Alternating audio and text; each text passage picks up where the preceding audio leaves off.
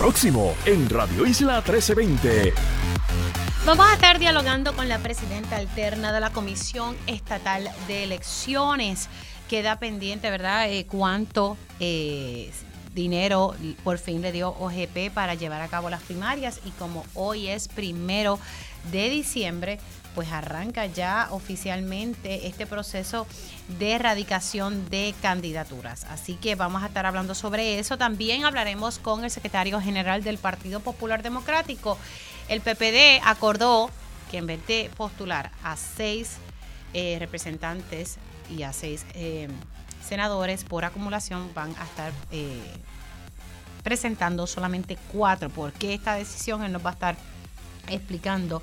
Asimismo, vamos a hablar sobre el caso de la ex representante María Milagros Charbonnier, quien, que su juicio comienza el 11 de diciembre y muchas cosas que pasaron ayer. Eh, eh, se apresta, ¿verdad?, eh, el tribunal a desestimar. Se dijo que se había desestimado, pero los abogados que conocen de este tema dicen, bueno, Mili, no es que se desestimaron, es que van eh, próximamente a darse ese proceso. Pero entonces la jueza se molestó con los abogados de la defensa que emitieron unas expresiones a los medios de comunicación que estaban eh, cubriendo la vista de ayer. Así que vamos a analizar un poco, ¿verdad? ¿Qué va a pasar con, con este caso de la ex representante? Tata Charbonnier, que enfrenta eh, cargos por corrupción en el foro federal. También vamos a hablar sobre la situación de los enfermeros y enfermeras del país. Es que mañana se va a llevar a cabo la convención de los enfermeros. También tocamos base con una periodista, ella es cubana y ha trabajado ¿verdad? con un documental sobre cómo la administración de Joe Biden ha estado eh, atendiendo la política hacia Cuba. Así que estaremos dialogando con ella. Y también recuerde, Luma Energy tiene eh, unos arreglos que va a hacer este fin de semana, así que va a haber varios municipios que van a estar sin el servicio de energía eléctrica en este fin de semana. Vamos a estar hablando con ellos para que usted sepa en qué, qué día es y pueda entonces prepararse. Y como todos los viernes, siempre tengo a mi panel de periodistas, así que oficialmente comenzamos la primera hora de Dígame la verdad. Con más de 20 años de experiencia en el periodismo, el periodismo ha dedicado su carrera a la búsqueda de la verdad. La verdad, la verdad. De frente al grano, con carácter entrevistará a las figuras más importantes de la noticia. Radio Isla presenta a la periodista Mili, Mili Méndez en Dígame la verdad. Muy buenos días Puerto Rico, bienvenidos a otra edición de Dígame la Verdad por Radio Isla 1320. Les saluda Mili Méndez y gracias por conectar hoy oficialmente primero de diciembre, así que ya estamos en este mes sabrosito, donde ya, aunque antes de Acción de Gracias ya uno estaba con el ambiente de la Navidad, así que ya, ya estamos oficialmente. Ahorita estaba en la escuela de mi hija, la estaba dejando y estaban allí antes de iniciar el proceso educativo. Estaban los maestros y las maestras tocando y los niños estaban cantando canciones de Navidad y oficialmente, ¿verdad? En la escuela de mi chiquita recibieron ya esta época navideña y yo le decía a mis compañeros de trabajo, ay, qué rico se siente, ¿verdad? Uno estar compartiendo con, los niños, las niñas y ver esa alegría y esa inocencia y cómo ellos se disfrutan, ¿verdad? Eh, todo eso. Así que enhorabuena. Bueno, ya ayer el periódico Metro ya nos estaba adelantando que en efecto hoy primero de diciembre comienza ese proceso para someter las candidaturas, aunque hemos visto ya algunos aspirantes hacer todo este proceso que no solamente se hace en el entorno del partido, sino también se hace eh, en la Comisión Estatal de Elecciones. Y también hoy el vocero hace lo mismo, ¿verdad? Eh, hace esta historia de, pues mira, ya oficialmente arranca este proceso para someter candidaturas. Y algo que teníamos pendiente de darle seguimiento, eh, la última vez que hablé con, con la presidenta alterna de la Comisión Estatal de Elecciones, ella me había dicho más o menos unos números de lo que necesitaba para llevar a cabo las primarias, así que le daremos seguimiento a este tema. Le doy los buenos días a Jessica Padilla Rivera, presidenta alterna de la Comisión Estatal de Elecciones. Saludos y buenos días, ¿cómo está? Buenos días, Mili, bien, bien, gusto saludarte y volver volver a tener la oportunidad de poder conversar. Gracias, gracias por estar con nosotros, ¿verdad? Y felicidades en, esta época navideña. Bueno, ya arrancó, arrancó este proceso, ¿qué, ¿qué, es lo que podemos esperar? O sea, todos los aspirantes de los cinco partidos eh, tienen desde hoy hasta el 2 de enero del próximo año para presentar todos sus documentos, todo lo que requiere la, la ley para entonces presentarse ante las elecciones generales o algunos, ¿verdad?, en primaria. Eso es así. Ya hoy, primero de diciembre, oficialmente es que abre el sistema de la Comisión Estatal de Elecciones para la erradicación de las candidaturas. Ya eh, lo que llevamos de la mañana hemos recibido una erradicación de candidato independiente. Tenemos ya el Partido Popular Democrático, sí. Y tenemos dos. Tenemos una que ya radicó oficialmente y otra candidatura que está siendo evaluada por Secretaría eh, de, candidatos independientes. Ya tenemos en piso a representantes del Partido Popular Democrático presentando también su candidatura y tenemos también al Partido Nuevo Progresista también en el piso esperando el turno para presentar también sus candidaturas. Ahora, ¿quiénes son estos candidatos independientes si usted tiene la información? Bueno, pues hasta ahora el que ya recibimos que se validó la candidatura es el candidato independiente Luis Raúl Torres y tenemos una candidata que está pendiente de validación, esa verdad, voy a reservarme el nombre hasta tanto y en cuanto podamos acreditar que es una candidata oficial. Ok, o sea que ustedes tienen que dar ese proceso de validación. Eh, a los candidatos independientes, correcto. eh, los que son los candidatos de partido, pues confirmamos que ya cada uno de los partidos hace sus validaciones internas de los candidatos que aspiren a puestos electivos. Nosotros ahora lo que hacemos es que oficializamos que el candidato sea un candidato hábil para así poder ser una alternativa. Y que cumpla con la ley y que cumpla con la ley electoral. Correcto, correcto, correcto. Ya que me, me, explica eso, si me pudiese aclarar una duda, para en la candidatura de comisaría residente, eh, ¿cuáles son esos requisitos y qué es lo que debe tener el aspirante para ustedes decir, ok, con nosotros usted está ya eh, validado? Pues tiene los mismos requisitos, es la, la realidad, ¿verdad? Aquí los requisitos en términos generales no varían, lo que sí son los requisitos principales como lo es el que sea un elector hábil, que sea evidentemente ¿verdad? un elector activo, que esté domiciliado, que cumpla con los criterios o los requisitos de los documentos que se requieren de Hacienda, del CRIM, ese cumplimiento, ¿no? Y ¿Desde cuándo, pues, ¿Desde cuándo debe estar activo eh, ese, eh, ¿verdad? Porque me dice elector hábil que esté activo y domiciliado. Eh, dependiendo de los términos, hay términos que se requieren que sea con anterioridad a un año al proceso de la candidatura y obviamente verdad un elector activo es aquel que se reactivó en su registro electoral es importante verdad que haga sus transacciones antes de presentar la candidatura así que ya para este momento debe ser certificado como un elector hábil y domiciliado eh, en la región que, requiera estar domiciliado. Pero para esa, eh, eh, porque y le pregunto esto porque hay dudas y, quiero verla que, que la, gente se pueda entender. Hay dudas, por ejemplo, en la candidatura a la comisaría residente, si, si la persona que vaya a aspirar debe estar residiendo aquí un año antes o, cuál es ese requisito del año, ¿verdad? Un año de la, de la candidatura, de la, de la elección. Sí, según la ley establece, el domicilio es, es un año, así que eh, tiene que haber residido o, estar domiciliado en Puerto Rico un año antes de la aspiración del, de la candidatura, dependiendo de la candidatura, obviamente. Claro, eh, y para la gente que no sigue estos temas, el domicilio y residencia no es lo mismo. Correcto, correcto. Vamos a, eh, la residencia. vamos a explicar a la gente para que lo pueda comprender. El, el ejemplo más sencillo para que se pueda comprender es, es el ejemplo del estudiante el estudiante que se traslada a otra región, digamos Estados Unidos, a estudiar, pero tiene el ánimo de regresar luego que termine sus estudios, de regresar a Puerto Rico a vivir, el domicilio de ese estudiante es Puerto Rico. Si actualmente está residiendo, digamos, en Orlando y está estudiando en Orlando, pues su residencia es Orlando, pero su domicilio es Puerto Rico. Igual si por eh, algún asunto de trabajo, eh, la persona está destacada seis meses, un año en una, eso principalmente le pasa a los militares, ¿verdad? Que los destacan en bases distintas, que no es su lugar eh, eh, de origen, ¿no? Que sería Puerto Rico. Pues ese militar o ese empleado, su domicilio es Puerto Rico, aunque su residencia para ese entonces sea el lugar donde esté habitando. Ok, el lugar de trabajo. Ahora, si esa persona votó en otro, por ejemplo, en Estados Unidos. Bueno, ahí hay un asunto de doble jurisdicción. La persona no debe estar emitiendo doble voto. si vota en Estados Unidos en esta expresión que hace Milit es porque cambió su residencia y su domicilio electoral. Siendo así, queda inhabilitado de poder votar en Puerto Rico, porque con esa intención de votar en otro estado, lo que está haciendo es cambiando de domicilio.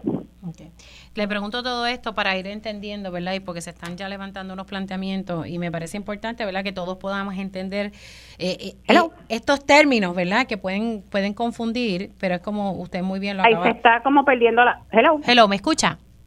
Yo la escucho bien. Hello. Hello, la escucho. ¿Me escucha? ¿Me escuchan? Sí, te escucho muy bien, le escucho muy bien. Hello. Sí, le escucho. ¿Hay algo, algún problema en la línea? Hola. Ajá, ahora. Ahora, ahora, ahora sí. Perdió como señal un poco. No, no se preocupe. No, que le decía que, que es bueno que las personas comprendan estos términos, ¿verdad? Sí. ok. Vamos con el otro tema. La última vez que usted y yo conversamos, recuerdo que fue en Plaza Las Américas, y me había dicho eh, que ya se le había asignado para las primarias 12.5 millones ya autorizados, pero que usted necesitaba en total, ¿verdad? De, luego de toda esa suma y de las cosas que usted me indicó, necesitaba un total de otros 17 millones de dólares. ¿Cómo va ese proceso? Sí, eh, continuamos con los mismos números y con la misma necesidad. Este planteamiento presupuestario se presentó ante la Oficina de Gerencia y Presupuesto.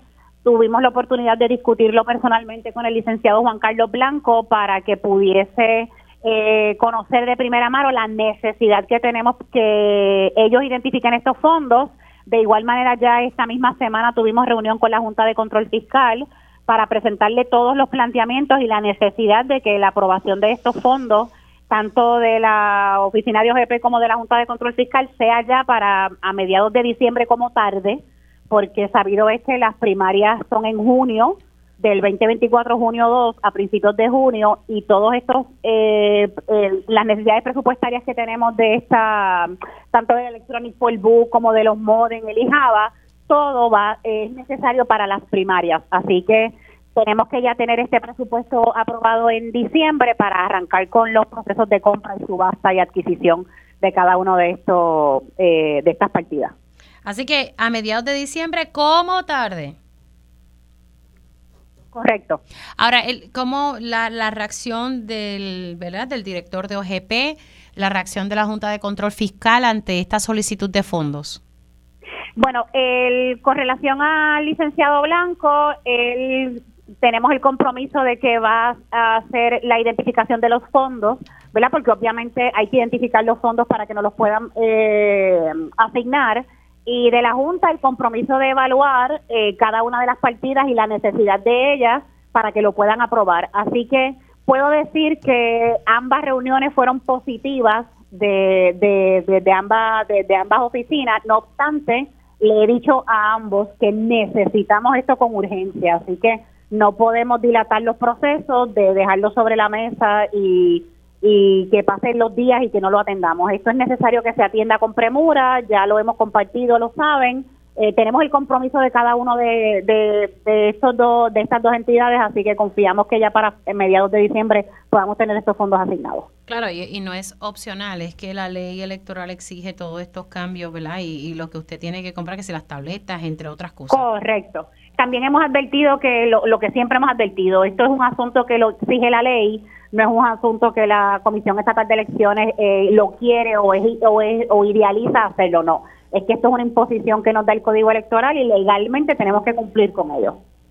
Bueno, vamos entonces eh, a estar pendiente a este tema porque me parece que es importante para que entonces se tengan los fondos y se pueda cumplir con, con el Código Electoral y que se pueda llevar a cabo un proceso de primarias de manera tranquila y eh, ¿verdad? Correcto. Así que, mientras tanto, usted sigue en, en, en, sus funciones como presidenta alterna de la Comisión Estatal de Elecciones, en lo que se dilucida, ¿verdad? Si es que nombran a alguien o usted sigue, ¿verdad? Como eh, presidenta alterna. Correcto, aquí estamos trabajando. Gracias, gracias por estar aquí unos minutitos, se me cuida. Un placer, Mel, igual. Nos vemos, feliz Navidad. Igualmente para usted, la presidenta alterna de la Comisión Estatal de Elecciones, Jessica Padilla Rivera, seguimos en el mismo escenario de que se necesitan 17 millones adicionales a los que ya tiene autorizados, que son 12.5 millones que ya están autorizados para la celebración de estas primarias, pero ya necesita otros 17 millones. Ya se reunió con EGP y ya se reunió con la Junta de Control Fiscal. Y como tarde, esto tiene que ser aprobado a mediados de diciembre. Y le pregunté sobre, ¿verdad? ella está en estos momentos eh, cumpliendo la, su función como presidenta alterna de la Comisión Estatal de Elecciones. Ustedes saben que hubo, ¿verdad? Hay un caso que llevó el Partido Popular Democrático en torno a que ya el gobernador debe estar nombrando a un presidente de la Comisión Estatal de Elecciones, o sea, nominando para que entonces el Senado pase juicio. Esto llegó hasta los tribunales y esta semana el Supremo, ¿verdad?, eh, actuó sobre este tema y precisamente para hablar de esto y, unas, y unos cambios que hubo en el PPD, tengo al secretario general del Partido Popular Democrático, Gerardo Toñito Cruz. Buenos días, ¿cómo está? Yo estoy muy bien. Buenos días, Mili, para ti a los amigos Radio un placer. Felicidades, ¿verdad? En, estas Navidades. igual para ti y tu familia. Secretario, vamos a, a, cogerlo aquí con, ¿verdad? con la presidenta alterna de la Comisión Estatal de Elecciones. El Supremo esta semana se expresó eh, y lo que estoy entendiendo es que lo devolvió nuevamente al, Tribunal de Primera Instancia. Bueno, lo que sucede es que los recursos se presentan en su origen en el Tribunal de Primera Instancia, la Sala Superior de San Juan. Pero después fueron al Supremo. Pero el Senado de Puerto Rico, no es el Partido Popular, el Senado de Puerto Rico eh, eh, y, la parte demandada, por cierto, también el gobierno, ambos solicitaron la certificación de recursos para que lo atendiera el Tribunal Supremo porque es un asunto de derecho básicamente, pero el Supremo eh, dijo que no, que se viera por los canales ordinarios, comenzando por el Tribunal Superior, para que hicieran unas determinaciones y y a partir de entonces pues que el, caso coja su curso normal. Eso fue lo que decidió el Supremo. Ok, pero entonces, ¿en qué estatus está ahora luego de esa de la determinación del Supremo? De esa... Bueno, va a haber una vista, eh, eh, casi estoy seguro, ¿verdad? Que la sala es la del juez Antonio Cuevas. Nos vimos esta semana en el, en el caso de haciendo que las cosas pasen y al finalizar el juez, no, porque habíamos, estaba, la, estaba la comisionada y este servidor que nos veríamos la semana siguiente. Así que asumo que pues señalar, se queda señalada la vista para el caso del Senado versus gobernador para atender el asunto del nombramiento de un presidente o presidenta de la Comisión Estatal de Elección en Propiedad. ¿Sería la semana que viene? Entiendo que sí. Ese es mi mejor recuerdo, que la vista en Solita se ya para la semana que viene. Okay, así que ese tema todavía eh, está pendiente y entonces regresa al Tribunal de, Primera Instancia. ¿En qué quedó eh, la demanda haciendo que las cosas pasen? Pues mira, eh, después que las partes eh, presentaron sus argumentaciones, el juez eh, se había nos, le quería dar una oportunidad al Partido Popular Democrático de contestar la solicitud de desestimación que presentaron la parte demandada, pero los abogados nuestros, el licenciado Gerardo Jesús y el licenciado Guillermo San Antonio, le expresaron al juez que preferían mejor enmendar la demanda ya con la demanda enmendada para que quedara todo sometido. Obviamente la parte demandada va a reaccionar a la demanda enmendada y para que la gente entienda por qué, en palabras sencillas, es porque tanto la parte demandada como el juez quiere que nosotros vayamos específicamente, ¿verdad? señalando los anuncios que pusimos en controversia, mm. que expresemos allí por qué no se cumple con un fin público en, en cada una de esas publicaciones. Ya no hay que hacer más argumentos, no regresaremos al tribunal, que no sea presentar esa demanda enmendada. Asumo que la estaremos presentando cerca del martes la parte de las partes demandadas van a responder y queda sometido a la conciliación del tribunal. O sea que ustedes van a enmendar la demanda a petición de, del juez y entonces se presenta el martes. Bueno, eh, nosotros le dijimos al juez que la estrategia para ser más rápido en el proceso era mejor enmendar la demanda y porque ya no hay que argumentar nada más. Los argumentos de derecho se hicieron y, y yo creo que todos estamos claros de cuál es la controversia. Es ser específico, X anuncio, la razón por la cual el Partido Popular lo impugna es porque ahí pues no existe un interés público, ¿verdad? No hay, que es el argumento de nosotros. Todos esos anuncios son para realzar la imagen del gobernador o señalar logros, un poco admitido por la parte demandada que me tomó por sorpresa, porque es precisamente lo que la Constitución nos, le prohíbe al gobierno. Utilizar fondos públicos para ensalzar la imagen de una administración en poder. Ahora, eh, eh, siguiendo ¿verdad? con el tema político, pero pasando un poco al Partido eh, Popular Democrático, que se determinó, en vez de presentar entonces seis legisladores por acumulación, que sean cuatro. Vamos a explicarle a la, a la audiencia por qué el Partido Popular Democrático toma esta decisión. Bien, eh, la Constitución permite que un partido político presente hasta 11 eh, candidatos a cada Cámara Legislativa por acumulación. En, su inicio, el Partido Popular Democrático postulaba solamente tres, elegía dos. Luego de la Constitución de Puerto Rico, eh, elegíamos siete, presentamos siete y los siete los elegíamos. Ya en 1970 y después del 68 de la división del Partido Popular Democrático, por primera vez no elegimos los seis que postulamos. Eh, de, hecho, bajamos de siete a seis y elegíamos cinco y así hemos estado en la alternancia. Cuando presentamos un análisis que preparó la oficina de la Comisión Electoral en las últimas eh, cinco elecciones, y hablo de la del 2020, pero de la del 2000 al 2020, pues la realidad del país, ¿verdad? Y nuestra realidad política, que es con la excepción del 2012, donde elegimos los seis, en las demás no lo logramos. Eh, hago inclusive mención, mire, en el año 2000 cuando ganó Sila Calderón, que lo ganamos todo, incluyendo, elegimos un comisionado residente, más votos íntegros que cualquier otro partido, pero no elegimos los cinco, los seis que postulamos.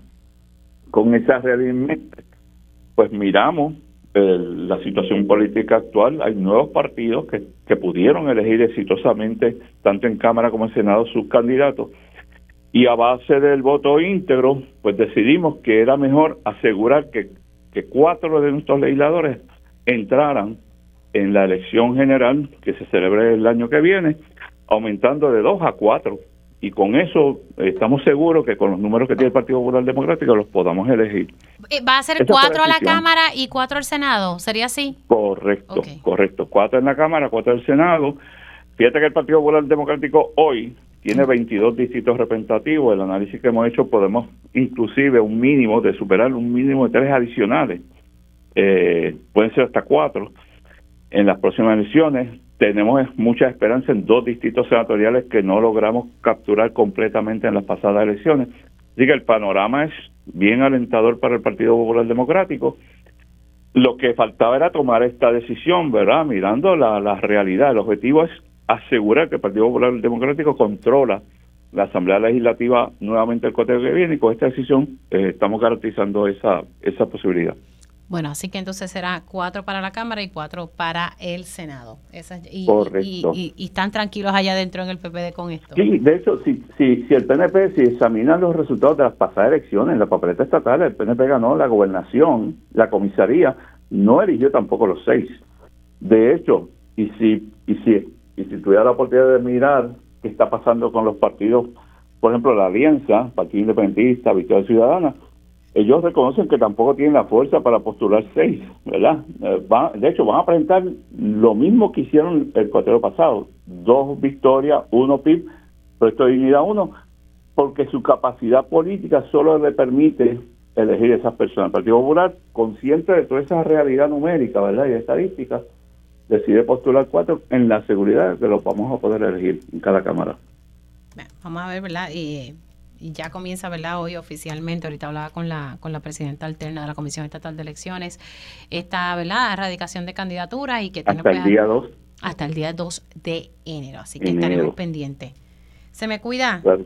Cómo no, buen fin de semana a todos. Saludos, Miguel. Igualmente, igualmente. Ustedes escucharon ahí el secretario general del Partido Popular Democrático, Gerardo Toñito Cruz, y Noticel acaba de sacar que aspirante a comisionado residente demanda Proyecto Dignidad luego de ser descalificado. Y estamos hablando de Peter James Conlan, un abogado y profesor de literatura en la Universidad de Puerto Rico, que es integrante de Proyecto Dignidad desde el 2019 él está presentando un recurso judicial donde solicita, donde solicitó en octubre el método alterno para que fuera calificado como candidato a comisionado residente. Así que más adelante, ¿verdad? Voy a leer un poco más esta nota que acaba de sacar Noticel, que aspirante a comisionado residente demanda a Proyecto Dignidad. Hacemos una pausa y al regreso, ¿qué va a pasar con el caso de la ex representante María Milagros Charbonnier? ¿Saldrá por la puerta ancha? ¿Qué, ¿Qué, se está cocinando aquí? Pues ya mismito lo vamos a estar analizando con un abogado. Regresamos en breve. Dígame la verdad. Las entrevistas más importantes de la noticia se escuchan aquí. Mantente conectado. Radio Isla 1320. 1320. Conéctate a radioisla.tv para ver las reacciones de las entrevistas en vivo. En vivo. Esto es Dígame la verdad con Mili y ya estamos de regreso aquí en Dígame la Verdad por Radio Isla 1320. Les saluda Mili Méndez y gracias por conectar. Ayer eh, trascendió eh, a través de los medios de comunicación de que el tribunal, el Tribunal Federal específicamente, eh, había desestimado los cargos contra el hijo de la ex representante María Milagros Charbonnier, que ustedes saben que enfrenta varios cargos relacionados A, corrupción, soborno, eh, incluso hay cargos sobre obstrucción de obstrucción a la justicia. ¿Qué pasa? Ayer, eh, pues este fue el titular, no obstante, yo estuve hablando en día a día con dos abogados que me estaban eh, explicando cómo es que funciona estos asuntos de por qué entonces se está diciendo que se va a estar desestimando los cargos contra el hijo de la ex legisladora, él se llama Orlando Gabriel Montes Charbonnier, y entonces la defensa de, esta familia, porque aquí está acusada eh, María Milagro Charbonnier, su esposo y el hijo, la abogada de defensa hizo unas expresiones ante los medios de comunicación a su salida del Tribunal Federal. A raíz de ese escenario, la jueza citó de emergencia a, a los abogados de la ex representante y todo, ¿verdad? Tiene que ver, como dije, con hacia por estas expresiones eh, que hizo eh, la defensa de la ex legisladora. Y entonces recordemos que el juicio contra la ex representante eh, comienza el 11 de diciembre. Me acompaña en línea telefónica para hablarnos ¿verdad? un poco sobre esto y entender qué fue lo que se llevó a cabo ayer. Me acompaña el licenciado Carlos Soto Laracuente. Muy buenos días, ¿cómo está? Buenos días, Mili. Buenos días a todos tus escuchar. Vamos a explicarle a las personas qué fue lo que ocurrió ayer, porque los titulares fueron, pues, se desestiman cargos contra el hijo de Tata Charbonnier y la realidad es que se dio un procedimiento que eventualmente pudiesen ser desestimados, pero que hay que cumplir con una serie de requisitos, licenciado. Sí, ciertamente se llega a un acuerdo donde el Ministerio Público y la Defensa, eh, ¿verdad? Llegan a un entendido que requiere unos procesos eh, adicionales, como por ejemplo unas evaluaciones, eh, unos trabajadores sociales que hacen unos análisis y unas recomendaciones, y de lograrse ¿verdad? el cúmulo de esas de todo ese tipo de, cosas que se han propuesto, terminaría con el archivo de las acusaciones que se presentaron en contra de esta persona eh, y aparecería como si no tuviera récord alguno. El, el, asunto es que tiene que, número uno, cumplirse con lo propuesto o con lo que se, se propondrá por la trabajadora social, el tribunal lo tendría que avalar. Evidentemente, Fiscalía y la Defensa tienen oportunidad de, replicar cualquier eh, desaveniencia que tengan con esas recomendaciones, pero en esencia se trata de que por algún término de tiempo, que no se sabe todavía, esta persona tendría que cumplir con algunas condiciones, es como si fuera una probatoria, pero por la naturaleza del delito, posiblemente por ser un primer ofensor, eh, queda como si no tuviera convicción alguna y se pide el archivo de los cargos a cambio de ese acuerdo. Lo hacen en esta fecha y se informa que archivan los cargos porque el 11 de diciembre comienza el juicio. Y para que no comience el desfile de prueba en contra de esta persona, pues se resuelve antes de esa fecha. Pero fíjate que no vamos a tener el 11 de diciembre la sentencia o el acuerdo finiquitado con este señor, porque hay unos procesos que tienen que darse que van a tratar más del 11 de diciembre. Esa es, esa es la forma de cómo ocurre. Eh, pero lo que dice la abogada es cierto, van a archivar los cargos. Ahora, yo yo entiendo, ¿verdad?, que eh, la, la honorable juez eh, Silvia Carreño cita la vista urgente por, por, por las expresiones de que no había prueba suficiente. Mm. Eso, eso es una opinión que tiene la distinguida abogada, que es una abogada con muchísima experiencia, eh, es la abogada del caso y hace esa expresión y lo que lo que eh, dejó ver el tribunal es que no está de acuerdo con ese tipo de expresión. Claro, porque toda expresión que haga eh, esta abogada, pues son expresiones que potenciales jurados van a estar escuchando a través de los medios de comunicación. Sin duda, y, y yo creo que lo que se busca con esa prohibición es que cualquier persona que sea parte del jurado eh, vaya con una mente no prevenida, ¿verdad?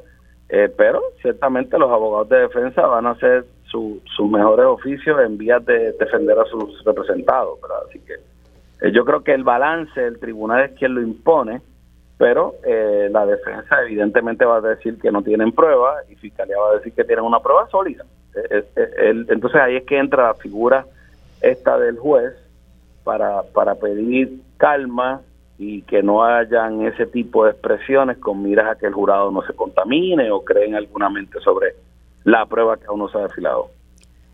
Eh, lo que nos preguntamos mucho por qué se da este acuerdo o estos entendidos que va que, que, exige que se cumpla con una serie de requisitos para eventualmente si se cumple con estos requisitos archivar el, eh, los cargos y que esta persona salga con un récord limpio. Porque, ¿en, qué, en, qué ¿En qué escenario se dan este tipo de acuerdos o entendidos? En circunstancias eh, raras o pocas, limitadas, porque pues, en esencia lo que se busca es llevar hasta las últimas consecuencias los casos cuando un gran jurado emite unas acusaciones, ¿verdad? O ordena eh, eh presentar unas acusaciones. Eh, normalmente son cargos, ¿verdad? La historia nos ha manifestado que son cargos graves, pero en este caso, fíjate que el, objetivo no era necesariamente este joven, ¿verdad? Nunca creo que hubieran acusado a este joven si no era porque su mamá lo, lo relacionó de alguna forma, según rezan las acusaciones, ¿verdad? De alguna forma con, con, los, con los hechos. Y siendo ella el foco principal de este arresto, no creo que sea recomendable para nadie el que se verdad se desvirtúe o se preste atención en las acusaciones que están este que está, este, su hijo verdad este joven y no en la acusada principal que es la ex senadora. Así que yo creo que el enfoque viene vamos a enfocarnos en quién era nuestro objetivo vamos a enviar el mensaje correcto en cuanto a lo que es corrupción pública. Este joven lo que podría hacer es ocuparnos eh, más tiempo para terminar este caso. Posiblemente los abogados son extraordinarios y van a hacer un esfuerzo pues, pues, buenísimo, ¿verdad? Que va a debilitar de alguna forma el caso de la senadora. Así que no, no veo por qué no resolverlo de esa forma y tienen de alguna forma su convicción como quiera que sea, ¿verdad? Ahora, Licenciado, pero este tipo, eh, este tipo de acuerdos entendidos, ¿quién, ¿quién lo plantea ante el tribunal? Eh, ¿Es la fiscalía? ¿Es la defensa? ¿Cómo, ¿Cómo corren estos procesos? Pues mira, se da de cualquiera de las dos. No, el tribunal no. El tribunal no. El tribunal simplemente este, acepta o, no, o rechaza, ¿verdad?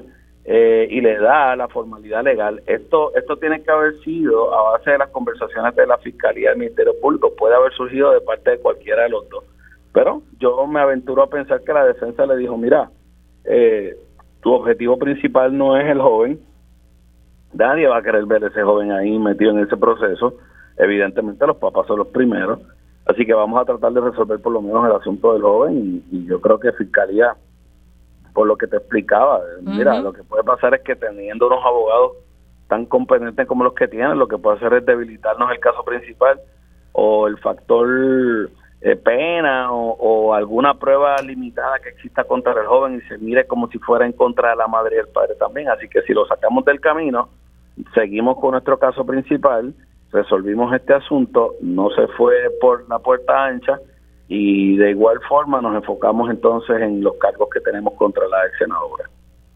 Bueno, vamos a ver qué pasa, ¿verdad? Con, con la ex. El 11 de diciembre va a comenzar, pero lo que sí es que el desfile de prueba que había contra este joven, bueno, pues ya no va a estar como quiera se aduce que hay sobre 25 testigos, eh, así que me imagino que los testigos que tienen que ver con los cargos de este joven, bueno, pues ya no estarán. Bien, pues vamos a vamos a, a ver qué, qué, ocurre con esto y ver qué, qué, pasa en este juicio contra la ex representante María Milagros Charbonnier. Licenciado, gracias por sacar un tiempito para explicarle esto a la audiencia de Radio Isla 1320. Siempre para mí es un placer estar contigo, Mili, con tus radios. Escucha. Que gracias. buen día. Igualmente para usted, licenciado Carlos Soto Laracuente, explicándonos qué fue lo que se llevó a cabo ayer eh, y, que pues esto es un acuerdo, ¿verdad? Unos entendidos. Es importante que el hijo de la, de la ex representante María Milagros Charbonnier cumpla con, con, ¿verdad? con estos requisitos como parte de estos entendidos y luego se le archivarían los cargos y saldría, ¿verdad?, con un récord limpio. Importante que, que los cargos que, que, está enfrentando Montes Charbonnier, o sea, el hijo de la ex legisladora, es lavado de dinero, conspiración y transferencia ilegal de dinero. Así que, y lo que la jueza ayer, eh, por lo que me está explicando el licenciado Carlos Soto Lara Cuente, le molestó es el hecho de que los abogados de defensa se expresaron ante los medios luego de salir del tribunal y entonces hubo una expresión de uno de los abogados que no había prueba suficiente contra el hijo de la ex representante. Esto pues lleva un mensaje a potenciales jurados eh, cuando comience este proceso el 11 de diciembre. Algo que, expresó el licenciado Francisco Rebollo Casaldú, que es abogado de la ex representante Charbonnier, él lo que dice es, defendió, ¿verdad? Eh, indicando que los abogados de defensa no salen del tribunal y, guardan silencio, aunque en ocasiones he visto mucho que sí, que no dicen ni pío, eh, pero que, ¿verdad? La, la, prensa se pregunta y pues que eso es el, el, el, hecho de que ellos salgan, no emitan expresiones, según el abogado dijo a Noticel, pues eso se refleja negativamente sobre sus clientes, ¿verdad? Pero en ocasiones hemos visto muchos abogados que no dicen pero ni ji ni ja. Estaremos pendientes a que pase el 11 de diciembre. Hacemos una pausa aquí en Dígame la Verdad y al regreso estaremos hablando sobre una convención que se va a llevar a cabo eh, entre los enfermeros y enfermeras, pero hay preocupaciones entre ¿verdad? los profesionales de la salud. Regresamos en breve. Dígame la verdad. Las entrevistas más importantes de la noticia se escuchan aquí. Mantente conectado. Radio Isla 1320. 1320. Conéctate a radioisla.tv para ver las reacciones de las entrevistas en vivo. En vivo. Esto es Dígame la verdad con Mili y ya estamos de regreso aquí en Dígame la Verdad por Radio Isla 1320. Les saluda Mili Méndez y gracias por eh, conectar. Vamos a estar hablando ahora sobre el escenario, ¿verdad? Y esto yo lo he tocado aquí en, múltiples ocasiones, explicando la necesidad eh, que se tomen o que se hagan por lo menos pasos en la dirección correcta para que nuestros enfermeros y enfermeras eh, tengan unas mejores condiciones de trabajo. Más allá, ¿verdad?, del salario, que eso es importante, pero que no estén em, agotados, drenados. Sabemos que luego de la pandemia se fue el escenario, no obstante, no ha cambiado mucho. Y, sé que he dicho esto muchas veces, pero en los hospitales tenemos a veces uno o dos enfermeros atendiendo eh, un piso completo lleno de pacientes. Eh, y hay una pieza legislativa en el Senado, pero lamentablemente hay diferencias entre eh, enfermeros y los gremios que se supone que los representen en torno a qué medida es la más indicada para ayudar a estos profesionales de la salud. Hay una medida que impondría un límite de pacientes por cada enfermero entre otras cosas, ¿verdad? Y, y, hay otras medidas pues que pues no tiene ese detalle. Mañana precisamente hay una convención y los enfermeros quieren que, esto se esté tocando precisamente en esta en esta convención porque pues es un tema sumamente importante y pues que y lo hablaba precisamente con la senadora Ana Irma Rivera Lacena hace unas semanas atrás en este espacio eh, porque hay varios proyectos y, y por lo menos el senador creo que es Rubén Soto acordó con ella en que van a tratar de ver cómo hacen un proyecto sustitutivo que tenga un poquito de todo y llegar a unos entendidos para que pase la medida. Al final del día es lo que, lo que están buscando los enfermeros, mejores condiciones de trabajo y, que no, y no estar sobrecargados. Tengo ya en línea telefónica a Juan Carlos del Valle, enfermero, y pues él se ha convertido ahí, como digo yo, en un portavoz orgánico de los enfermeros y enfermeras del país. ¿Cómo estás, Juan Carlos? Buenas, buenos días, Miri, todo bien, gracias al Señor. Cuéntame un poquito, mañana se está llevando a cabo esta convención de enfermeros y enfermeras y, y este tema de lo que presenté en esta introducción va a formar parte de, de, este cónclave, o sea, de este encuentro. Pues mira, mañana sábado de diciembre es la asamblea anual del Colegio de Profesionales de la Enfermería, donde se debe dar la asistencia o deben asistir, ¿verdad? Los enfermeros y todas las enfermeras de este país ya sean de grados asociados, bachillerato, maestría, doctorado, doctorado.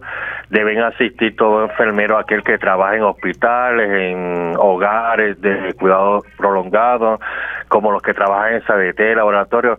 Lo importante es que, ¿verdad? Allí asistan todos los enfermeros y las enfermeras del país, ya que es el lugar, ¿verdad? donde se discuten estos temas, como tú misma mencionaste, el proyecto 1035 y el proyecto 1239. En mi caso, ¿verdad? Eh, espero que se me dé la oportunidad porque pues yo he estado bien activo en lo que es apoyar el proyecto 1035 que el proyecto 1035 fue creado. Explícale a la gente que busca el 1035, porque acuérdate que no todo el mundo sigue esto día a día. Sí, eh, eh, quiero explicarle que el proyecto 1035 es una pieza que fue hecha y realizada por el mismo Colegio de Profesionales de Enfermería, que fue creado para el año 2022 y lo radicaron el 6 de octubre por la pasada junta directiva del colegio. Un proyecto que es muy eficiente, eh, es muy explicativo y indica que un enfermero debe tener una cierta cantidad mínima de pacientes por enfermera o enfermero por unidad. Por darte un ejemplo, un enfermero de medicina, ocho pacientes para ese enfermero. Como es un proyecto muy bien desarrollado, muy bien explicativo y que le hace justicia laboral al enfermero de hospitales, por eso es que yo me he mantenido durante todo este año apoyando ese proyecto, al cual muchas veces y múltiples ocasiones fui al Senado, y muy pocos los senadores que estuvieron de acuerdo con este proyecto. Anaír Malacén, que tú sabes muy bien que tú le entrevistaste, que está muy de acuerdo en que se haga ahora un proyecto sustitutivo. Pero en el día de mañana, en el día de mañana queremos explicaciones de por qué el proyecto de 35, que fue un proyecto del mismo colegio porque no fue apoyado, porque no fue avalado y vinieron y crearon otro proyecto el cual le está haciendo justicia no a los enfermeros sino a los hospitales. El otro proyecto es el 1239. El 1239 que lo que indicaba es que se le podía exponer o se le podía asignar al enfermero una cantidad mayor o menor de la que se indique, o sea, estar en lo mismo que estamos ahora mismo. Sí, que no sea ningún cambio no hacía ningún cambio, exactamente. Y todo por clasificación, o sea, ellos apoyaron, avalaron el proyecto 1239, que realmente es más bien para beneficio económico y financiero de los hospitales y no para la justicia laboral, física y emocional que necesita el enfermero, porque hoy en día hay muchos enfermeros desgastados física y emocionalmente que hoy en día ya no quieren ni trabajar en hospitales y sabemos muy bien que cuando tú visitas un hospital el servicio es lento, son horas de espera para los pacientes, o sea, esto es un proyecto, el 1035 no solamente le hacía justicia al enfermero, también a los pacientes y familiares que hoy, hoy en día se están viendo bien feos en los hospitales. Ahora, yo sé que ustedes estuvieron haciendo unos esfuerzos en la legislatura. ¿En qué quedó eso? Pues mira, el luego posterior, ¿verdad? Que tú sabes bien que fuimos al Senado, fuimos a, los medios de comunicación, tú misma que nos has estado apoyando mucho. Eh, en la última sección que hubo, no, no bajaron el proyecto 1035, eso se quedó engavetado. Más bien, el 1239, a altas horas de la noche, que fue la última sesión legislativa, intentaron bajar por descargue el 1239. Gracias a Dios, Mili, y gracias a la señora, a la senadora Irma Lacén, que detuvo ese proyecto, porque si no, lo hubiesen aprobado a oscuras de la noche. Lo que pasa es que hubo un acuerdo entre ella y el senador, y entonces, ¿cómo sí, pero el senador lo quería bajar, el senador lo quería bajar ese día, fue la última sesión, yo tengo el video de que quería bajarlo por descargue. Eh, no sé quién fue la persona que intentó, le dijo que lo bajara, pero la senadora Irma Lace, cuando él lo está verdad presentando al, presidente de la Cámara, ella misma indica al presidente que detuvieran ese proyecto porque ese proyecto había que discutirlo, ambos proyectos, el 1035 pues y el 1239. Ese es el problema cuando se dan esos procesos y se aprueban estas medidas por descargue sin hacer procesos de pistas públicas. Entonces, por otro lado, ella me había dicho a mí, lo recuerdo claramente cuando estábamos, yo estaba transmitiendo en plaza eh, ella me dijo, mira Mili, tengo aquí todos los proyectos, los pros, los con, quedamos en que íbamos a hacer un sustitutivo, entonces de momento querían bajarlo por la descarga y eso no es cumplir con, con, los acuerdos que se habían establecido. Exactamente. Alguien, alguien o alguna agencia o algún gremio, y lo que queremos saber, está detrás de todo esto cuando quisieron bajar ese proyecto por descarga así a lo... No quisiera decir la palabra, pero tú sabes la palabra que quiero decir. Sí, sí, sí, sí, sí, está bien. Bueno, vamos a estar pendientes entonces a lo que se lleve a cabo mañana eh, y seguimos comunicándonos. Cuídate mucho.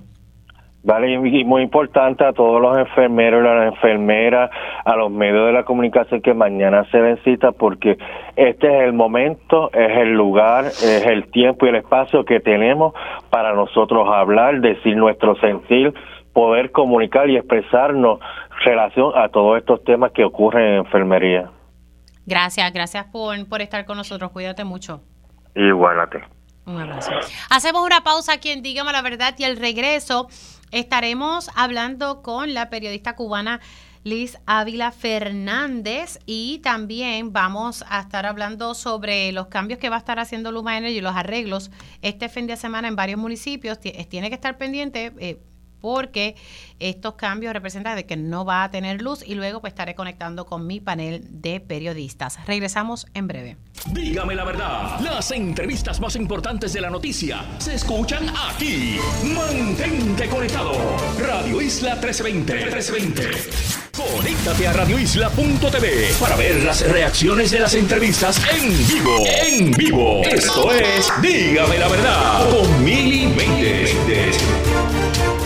y ya estamos de regreso aquí en Dígame la Verdad por Radio Isla 1320. Les saluda Mili Méndez y gracias por conectar. Oficialmente ya estamos en la segunda hora de este espacio. Si usted se perdió algún detalle, siempre les recuerdo que se hace disponible en horas de la tarde la versión podcast de este y otros programas de Radio Isla 1320. Usted busca su plataforma favorita o puede entrar a radioisla.tv y ahí busca la pestañita que dice podcast, busca dígame la verdad y entonces lo escucha cuando usted pueda. Y entonces también eh, puede leer las historias, escuchar los sonidos de las distintas entrevistas que vamos realizando a través del día. En la primera hora estuvimos hablando con la presidenta alterna de la Comisión Estatal de Elecciones, quien enfatizaba, recalcaba que urge que tanto la Junta de Control Fiscal y la Oficina de Gerencia y Presupuesto autoricen otros 17 millones de dólares que son necesarios para poder llevar a cabo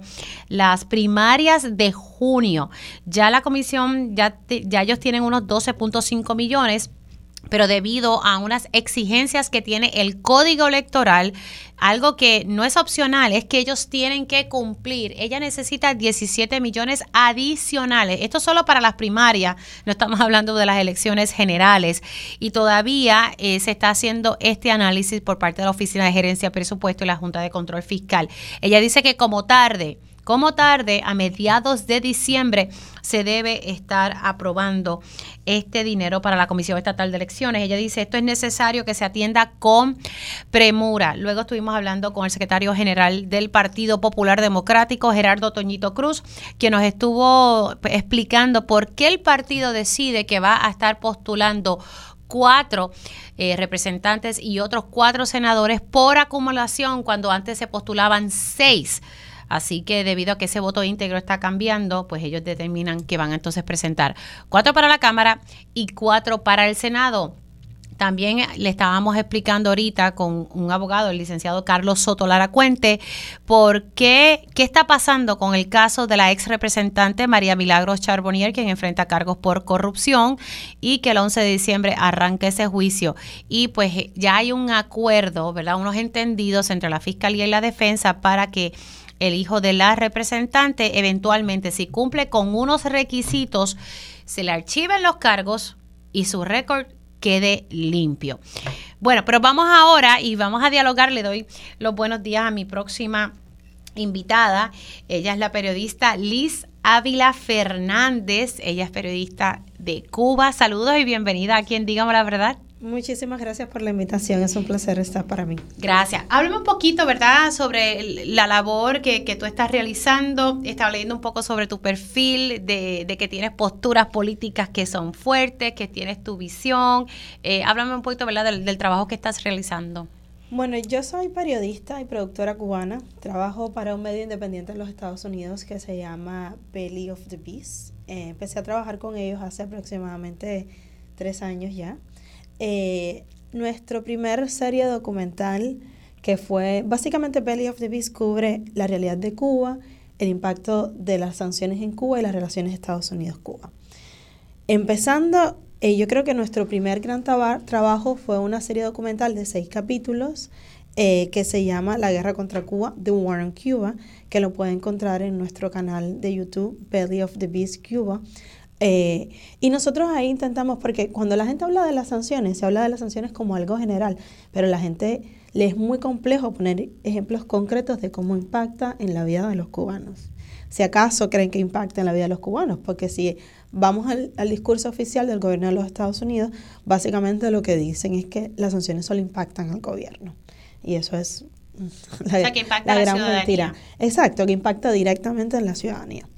Eh, entonces nosotros básicamente nos dimos la tarea eh, en Belly of the Beast, Reed Lindsay, que es su director, de, poner sobre la mesa ejemplos concretos y reales de cómo las sanciones impactan en la vida de la gente. Sí, para que la gente lo comprenda y vea de primera mano. Exacto, a través de las experiencias de personas. Eso fueron durante 2020 y 2021. Eh, una serie de seis capítulos que, que, aborda todo ese periodo en Cuba también, que está detrás de contexto. Eh, pero nunca tuvimos el espacio de explicar quiénes están detrás de esas sanciones, por qué se han mantenido durante tantos años y es que buscan. básicamente, la otra cara de la moneda, vemos Cuba, pero ¿qué está pasando desde el gobierno de los Estados Unidos? ¿Quiénes están impulsando?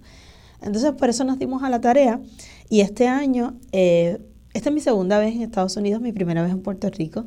Bienvenida. Ay, gracias. Eh, y nos dimos a la tarea, entonces yo viajé a Estados Unidos para hacer periodismo investigativo allá y ver quiénes están detrás de estas sanciones, cómo funciona el Congreso. Hablamos con congresistas, eh, con lobistas, con staffers, eh, hablamos con activistas, hablamos con la gente en la calle en Washington, D.C., eh, para saber qué piensan de esta política hacia Cuba.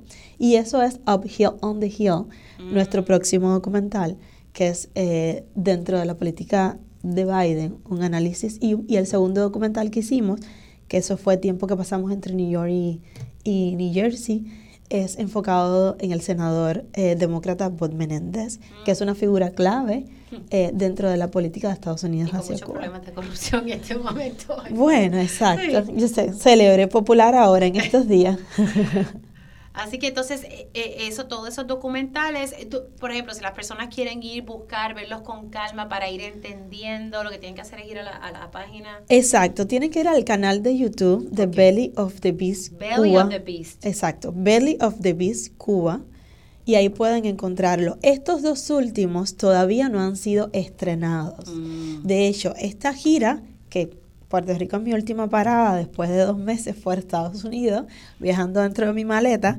Eh, eh, básicamente van a ser estrenados en los próximos meses.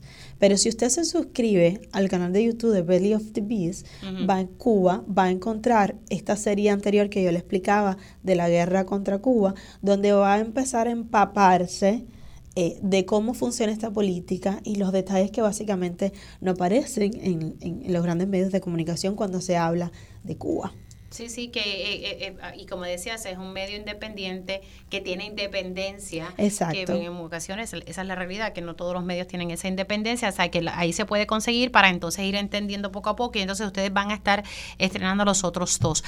¿A cuántas, eh, verdad, cuántos estados has, estado en las ciudades de Estados Unidos? Porque me dice que estás viajando dentro de tu maleta. Así mismo, llevo dos meses. Mira, yo la verdad perdí la cuenta, pero lo que sí te puedo asegurar es que tenemos más de 70 eventos. Hemos estado es un montón. Hemos estado en la costa este, a ver, empezamos por, voy a decir los que me acuerdo. Washington, eh, estamos Washington, Nueva York, después tuvimos Western Mass, Central Mass, Boston, New Orleans, después de New Orleans creo que fue Chicago, uh, Milwaukee, Detroit, ah, después de Detroit fue Minneapolis. um, wow. Nena, que tú has estado aquí en un montón Los. Ángeles, San Francisco, Oakland, eh, Seattle, eh, Nuevo México. Y Yo creo que se me están quedando un montón, pero eh, ha sido una gira extendida. Pero entonces aquí en Puerto Rico eh, tienes varios eventos y me parece importante, Sí. ¿verdad?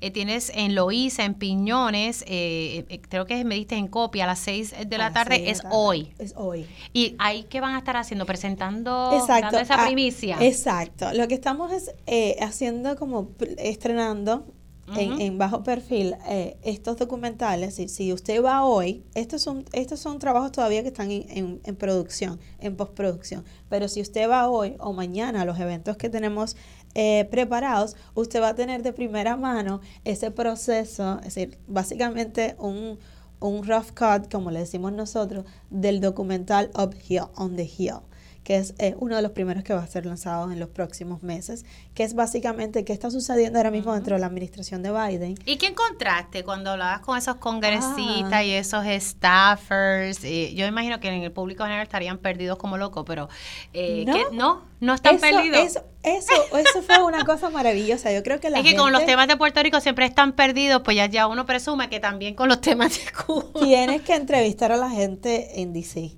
En En, las calles de DC. Lo, lo recomiendo, vaya, muchísimo. Bueno, DC es bien distinto, ¿verdad? A otras, a otras ciudades. de- Exacto. Dentro de Estados Unidos hay muchos Estados Unidos. Exacto, eso Pero es así. de- te puedo asegurar que la gente de DC, eso fue una sorpresa para mí, como la gente, el, el conocimiento político que tenían de lo que estaba sucediendo en Cuba. Era gente en la calle. No era que yo me fui a una escuela, a No, una no, no, tú- universidad. tú- tú fuiste a- gente a- a- en la calle, saliendo de sus trabajos, moviéndose. eh, el conocimiento tan alto que tenían de lo que estaba sucediendo en Cuba, de la política de Estados Unidos hacia Cuba. Y cuando no sabían algo, cuando tú le, co- le comunicabas, te lo entendían perfectamente. Entonces, para mí eso fue una bocanada de aire fresco, la verdad, porque pasar tanto tiempo lidiando con políticos, con, con, con staffers, con, con lobistas, y viendo que básicamente ellos saben, ellos saben que la política eh, hiera a la gente y termina eh, entorpeciendo su vida diaria y termina poniéndosela más difícil aún a la gente en Cuba. Pero es como, ok, no, el precio a pagar por, por decir algo en contra de esta política, precio político obviamente, no están dispuestos a correrlo. Es muy complicado tomar posiciones sobre Cuba, porque Cuba es un tema muy polarizante. Es bien polarizante. Es un sí. tema muy polarizante y hay una cosa que yo me he dado cuenta en los Estados Unidos, que la gente no sabe ver los grises, o es blanco o es negro. Si nunca, cuando la víctima no es perfecta, entonces nadie puede defender a la víctima. No, pero ella hizo tal cosa, tal, tal- tal cual. Es, es muy complejo que la gente entienda el contexto y el background y sobre todo la necesidad. No hablemos de lo que hizo, vamos a hablar de, de, de hacer lo correcto, de justicia social, de reparaciones, sobre todo con la gente que ha sufrido esto por más de 60 años. Eh, si, si pones a pensar, mi mamá nació bajo las sanciones, yo nací bajo las sanciones, y si yo tengo una hija en los próximos años, también van a ser bajo las sanciones. Tú Estamos estás- hablando de tú- tres generaciones. Tres- ¿Tú estás viviendo en Cuba o...? Yo vivo en Cuba. Y tú entonces trabajas desde Cuba para Exacto. esta Yo trabajo, yo vivo en Cuba, yo vivo en Cuba, no sé si la gente aquí ha visitado Cuba. Bueno, yo he ido y fui feliz cuando Ah, fui. Bueno. loca por regresar. Bueno, no es, no es de los barrios populares ni turísticos. Eh, yo vivo en un barrio que se llama Juanelo, dentro de San Miguel del Padrón, un barrio de gente negra. Eh, y es, eh, me- me- a mí yo un día diría, yo, yo voy a crear un negocio en Airbnb de una ruta por el Para que conozcan por ahí. Claro, porque es, es diferente los contrastes y yo creo que también se ve aquí, estar en el viejo San Juan, a estar dentro de los barrios más populares, en los ah, colmados, eh, ver la población, es diferente. Bueno, lo mismo pasa en Cuba. O sea, básicamente lo que las- los turistas ven es, eh, también es Cuba, pero es diferente ya al interior, como estar más relacionado con la vida diaria de la gente, como ya no hay tantos espacios de recreación, son, son, son como barrios más pequeñitos, más, eh, más de clase de gente trabajadora. Así que se levanta tempranito a las 6 de la mañana, tú, tú vas a La Habana a las 6 de la mañana y no hay nadie. Ujú. tú vas a, a un barrio popular de- dentro de Cuba y te levantas a las 6 de la mañana y tú ves las casas todas encendidas, la gente saliendo, preparando café yéndose a trabajar. Porque es otra, es como lo, lo que coexiste, ¿no? Dentro de la sociedad. Y básicamente Y eso es un poquito lo que conversaba. Yo me sentía al final muy frustrada y yo creo que un poco se refleja en el documental de todo ese proceso de hablar con, la, con los políticos, con la gente que está involucrada en la política y ver que primero este país vive en elecciones.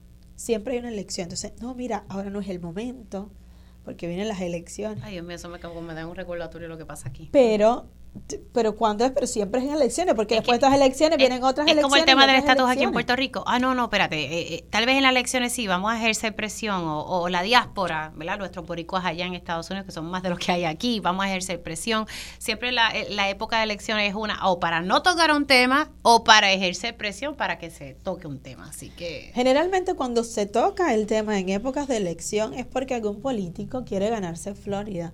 Y entonces hace como los políticos de línea dura, bueno, esto es sanciones, más sanciones contra Que Florida es importante por los políticos, y por tanto por los cubanos y también por la comunidad cubana americana. Que es y ahora por los boricuas que están allí Claro, pero es una comunidad muy específica, porque nadie le pregunta al resto de las comunidades migrantes que hay en Estados Unidos cuál es su opinión sobre la política exterior hacia su país.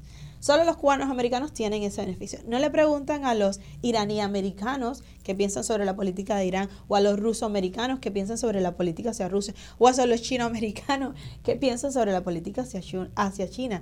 Yo creo que además en, en, una administración demócrata, viendo el giro que ha dado Florida en los últimos tiempos, sería de locos pensar que tú realmente piensas que vas a ganar Florida siendo demócrata, cuando Florida solía ser un, un, un estado swinger. Pero ya no, ya no más. Florida yo creo que en las últimas de elecciones y sobre todo a lo interno de Florida, que es bastante conservadora, bastante republicana. Bueno, tienen un gobernador republicano que ha aprobado unas medidas con el aval de las personas. O sea, solamente vete allá, habla con las personas y tú vas a decir, what the hell? O sea, ¿qué está pasando aquí? Así que tú tienes razón, yo creo que es un estado sumamente conservador eh, y lo estamos viendo incluso dentro de la comunidad latina, que a mí me ha sorprendido. Yo digo, Dios mío, ¿qué está pasando aquí? Pero bueno, tienes entonces el documental que van a dar ese adelantito. Acuérdense que eso está en, postproducción, le están dando cariño, pero eh, ver, ¿verdad? Un poquito. Y desde ya pueden ver el primero que, que, ustedes realizaron en Belly of the Beast. Ya aquí la gente me está reaccionando, ¿verdad? A nuestra conversación y, qué bueno, ¿verdad? Que, que tuve el placer de, de conocerte y tenerte aquí. Así que en Loíza, en Piñones, específicamente en Piñones, en copia a las 6 de la tarde hoy. Mañana van a estar en Caguas a las 8 de la noche. A las 8 de la noche. Así que... Eh, Son los últimos dos eventos en Puerto Rico antes de regresarme. No, y si usted es de las personas que está como yo metido en las redes, entre al Instagram y puede buscar Belly of the Beast. Cuba. Cuba, importante. Belly of the Beast Cuba para que entonces eh, tenga los detalles. Te felicito, sé que ganaste el premio Gracie Winner en el 2021, así que felicidades por eso. ¿Cuántos años tú tienes? Acabo de cumplir 30. Ay, ella es una bebé. Tan linda. bueno, mucho éxito. Gracias por llegar hasta acá y ha sido un placer conocerte y, mucho éxito esta noche y en, en, el resto de las cosas que tienes por hacer en, tu carrera. Igualmente. Bueno, pues muchas bendiciones. Y ustedes escucharon a Alice Olivia Fernández, periodista cubana, que trabaja desde Cuba para un medio alternativo, un medio independiente en los Estados Unidos, Belly of the Beast, Cuba. Nosotros son las 11 y 12 y ahora vamos a hablar con el portavoz de Luma Energy. Se va a ir la luz este fin de semana. ¿Dónde? Pues precisamente el señor Juan Oyola, portavoz de Luma Energy, me va a estar explicando para que usted se prepare este fin de semana. Buenos días, Oyola, ¿cómo está? Muy buenos días, buenos días. Saludos de la región San Juan. Bueno, eh, cuénteme, ¿dónde, ¿dónde es que se va la luz porque van a hacer reparaciones? Pues mire, como, parte de, compromiso de, con la transformador de transformación del sistema eléctrico en Puerto Rico y una de ellas en nuestras subestaciones, eh, este domingo tenemos un trabajo planificado que afectará a cerca de 40.000 a 50.000 clientes en los pueblos de Carolina, Canóvanas y Río Grande. solamente esos tres, esos tres pueblos. Ok, Carolina, Canóvanas y Río Grande. Correcto. Estamos diciendo que es a, al pueblo completo, son sectores de estos pueblos. Sectores, de, sectores de estos pueblos. Sectores de estos pueblos, así que no es que todo, por ejemplo, no, es que todo el municipio de Río Grande va a estar sin luz, sino unos sectores en particular.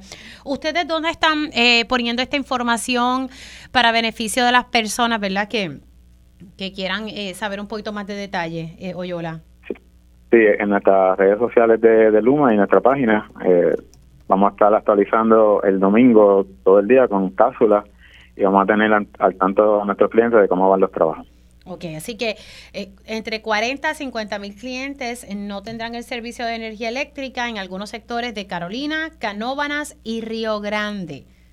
Correcto. Hemos, hemos hecho los ajustes necesarios para que los hospitales van a continuar eh, trabajando, no, no, no ha afectado, todas las instalaciones eh, de, de primera instancia médicas van a continuar en servicio.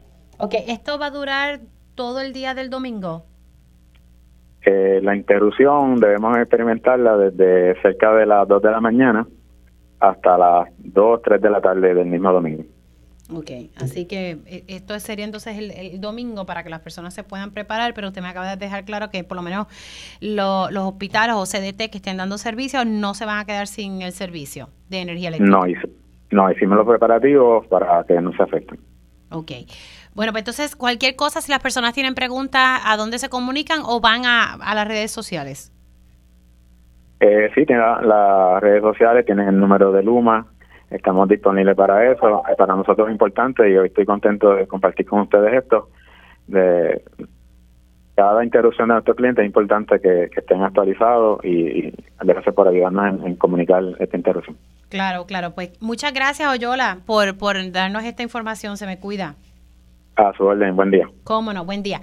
Bueno, señores, Juan Oyola, portavoz de Luma Energy. Importante que sepan que el domingo varios sectores de Carolina, Canóvanas, Río Grande van a estar sin el servicio de energía eléctrica porque Luma Energy va a estar haciendo arreglos en una subestación. Se estima que entre 40 a 50 mil clientes estén sin el servicio de energía eléctrica. Siendo las 11:15, voy con mi panel de periodistas. Ellos cubren los asuntos del país día a día. Eso les da una perspectiva única sobre los temas del momento. Ahora, en Dígame la Verdad, entramos en nuestro panel de periodistas. Y ya conecto con ellos. Ahorita estaba hablando con, una periodista cubana, Liz Ávila Fernández. Y en esta ocasión, pues conecto con Yarida Hernández. Buenos días, ¿cómo estás? Gracias a Dios, muy bien. ¿Cómo están ustedes? Ay, yo estoy bien porque es viernes. Estaba escuchando tu entrevista, muy interesante. Me hubiese quedado con ella hablando un buen rato, ¿sabes? Eh, una conversación mm, de verdad que muy interesante y, y una joven que, no sé, me gustó su vibra, una buena muchacha ahí que está haciendo un trabajo que me parece que es valiente porque no es fácil siempre hacer periodismo investigativo eh, y, en particular... Y mucho menos de ese tema en Estados Unidos. Exacto, ella desde Cuba con ese tema y...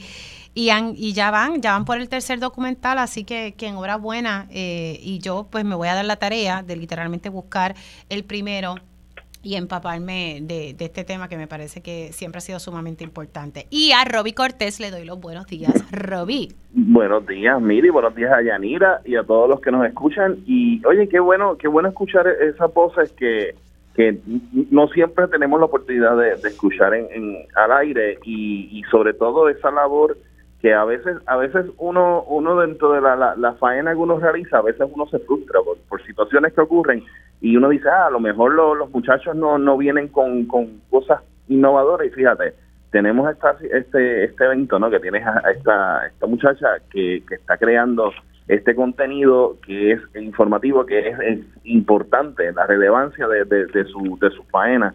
Y yo creo que eso es algo digno de admirar y qué bueno seguimos ahí repartiendo periodismo para rato. Sí, y es un tema bien ¿verdad? Que genera muchas pasiones, polarizante, como ya decía, eh, es bien polémico, porque a veces yo he hablado con cubanos que viven allá en, en Estados Unidos, especialmente en la Florida, y te dicen una cosa, entonces tú hablas con otro cubano, otro, entonces tú ves una perspectiva y tú te quedas así.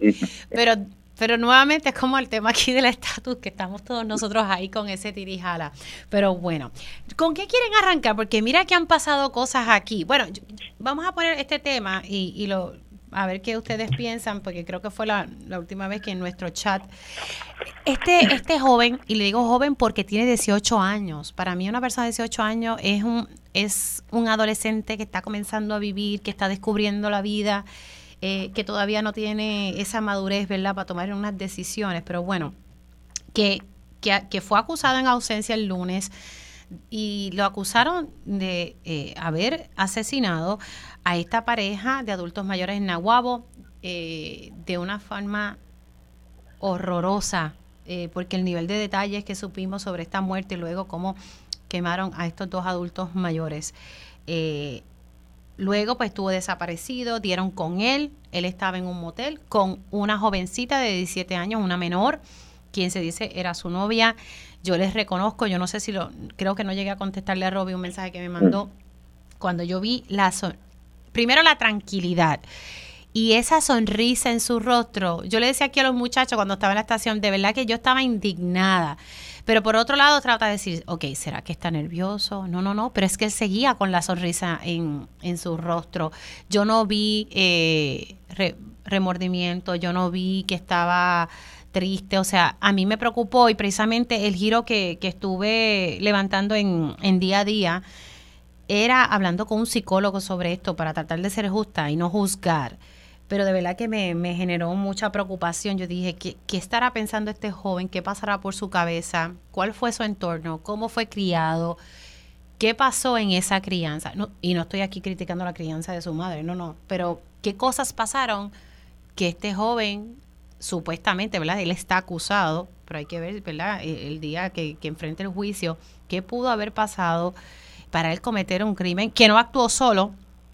Eso ya está más que claro, que no actuó solo. Yo digo, wow, esto es un, crimen horrible. Mira, tengo que hacer la pausa, pero al regreso vamos a hablar de esto, como ustedes lo, lo ven. Y a nivel del psicólogo me decía ¿verdad? que hay que tener en cuenta muchas cosas, eso mismo que dije, la crianza, si era de sector escolar, qué cosas eh, pasaron en, en, en, ese crecimiento, o si es que tiene algún tipo de condición de salud mental, no sé, hay que ¿verdad? evaluar un poco ¿verdad? todo ese, ese pasado de este jovencito. Hacemos una pausa aquí en Dígame la Verdad y regreso con mi panel de periodistas. Dígame la verdad, las entrevistas más importantes de la noticia están aquí. Mantente conectado y recuerda sintonizar al mediodía, tiempo igual, en Radio Isla 1320 y Radio Isla.tv. Conéctate a radioisla.tv para ver las reacciones de las entrevistas en vivo. En vivo. Esto es Dígame la verdad con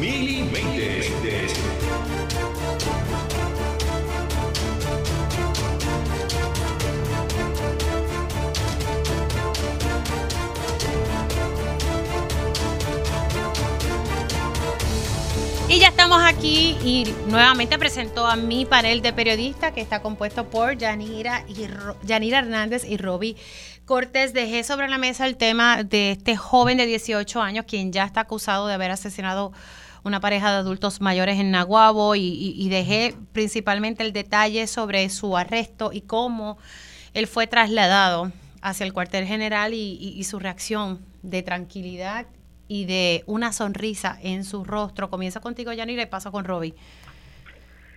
Qué, qué, escena más triste realmente eh, lo que lo que vimos esta semana. Eh, y, coincido con el, con el psicólogo que entrevistaste. Eh, estos son temas que la gente toma muy livianamente, juzga muy livianamente eh, pero que tienen una profundidad increíble y en el que, querrámoslo o no, todos tenemos un poquito de, de influencia en eso. Eh, nosotros estamos viviendo una sociedad donde hay una falta de principios, de valores morales, del valor de la familia. La escuela está eh, desligada de la comunidad. Eh, y entonces tenemos una comunidad que vive en sí misma eh, y, que, y que no participa en la crianza de, de, los, de los niños de esa, de esa comunidad y no se siente responsable por, por, por ello. Eh, y entonces, pues eso produce jóvenes deshumanizados, eh, jóvenes que, que para poder sobrevivir en la sociedad en la que están, eh, pues tienen que, se valen de todo y no hay nada, no hay límites, porque lo importante es yo tener eh, cosas materiales que me den valor, pero la vida no tiene valor, eh, el respeto no tiene valor, no hay un Dios, no hay un temor a Dios, no hay un temor a un ser mayor. Así que si me matan, pues me mataron y se acabó y el que venga atrás que, arre, no hay, no hay mayor consecuencia.